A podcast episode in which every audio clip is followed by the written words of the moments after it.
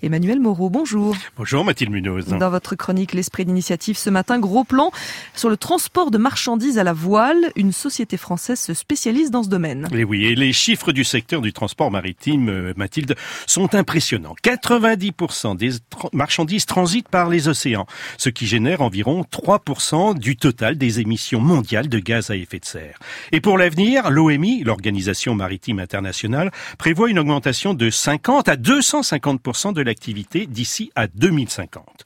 Fort de ce constat, les acteurs se mobilisent et tournent leur regard vers le fret à la voile. C'est ainsi que la société TAOT, Transoceanic Wind Transport, affrète des bateaux à voile qui pensaient finir tranquillement leur jour en transportant des touristes. Elle a combien de bateaux? Eh bien, pour l'instant, Mathilde, elle fait naviguer quatre vieux gréements dont la taille s'échelonne de 20 à 40 mètres. On affrète des bateaux en capacité de transporter 10, 200 ou 300 tonnes de marchandises, précise Guillaume Legrand, président de Taout. Ces bateaux relient les ports entre l'Angleterre, le Portugal, la Scandinavie, la France, mais ils traversent aussi l'Atlantique. Et les produits euh, transportés, ils sont euh, particuliers, spécifiques? Eh bien, Mathilde, la société achète des produits pour son compte. Elle a même créé un label. Il s'appelle Anemos, qui signifie vent en grec. Celui-ci permet de valoriser ces marchandises qui naviguent à la force du vent. Ainsi, dans les cales, on trouve des tablettes de chocolat, du rhum de République dominicaine, mais aussi des paquets de café ou du thé des Açores, le tout labellisé. Ils sont ensuite vendus dans sa boutique à Douarnenez, en Bretagne, ou en ligne. Mais ces bateaux transportent aussi d'autres denrées pour des enseignes. C'est par exemple le cas avec Biocop et le vin portugais, la bière ou l'huile d'olive. Des entreprises du CAC 40, mais aussi des restaurateurs ou des détaillants, disent être séduits par la démarche.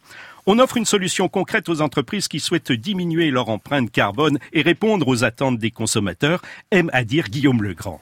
Oui, mais en termes de tonnage, euh, c'est une goutte d'eau par rapport aux milliers de porte-conteneurs qui circulent. Ah certes, Mathilde, mais l'initiative donne le cap. En 2016, l'entreprise a transporté 120 tonnes de marchandises, puis 180 en 2017 et 220 l'année dernière.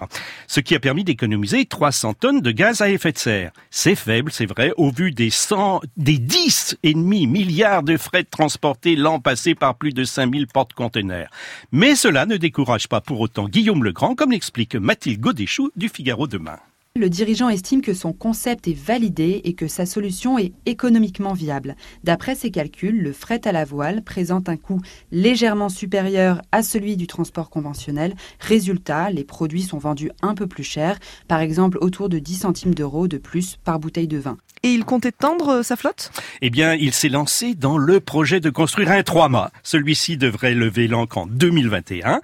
Il mesurera 67 mètres de long et pourra transporter 1000 euh, tonnes de marchandises. En attendant, d'autres acteurs du monde de la voile s'intéressent à ce mode de transport non polluant qui a le vent en poupe. Emmanuel Moreau, votre chronique L'Esprit d'initiative peut aussi se podcaster pour être sûr de ne rater aucun numéro. Il est 6h19.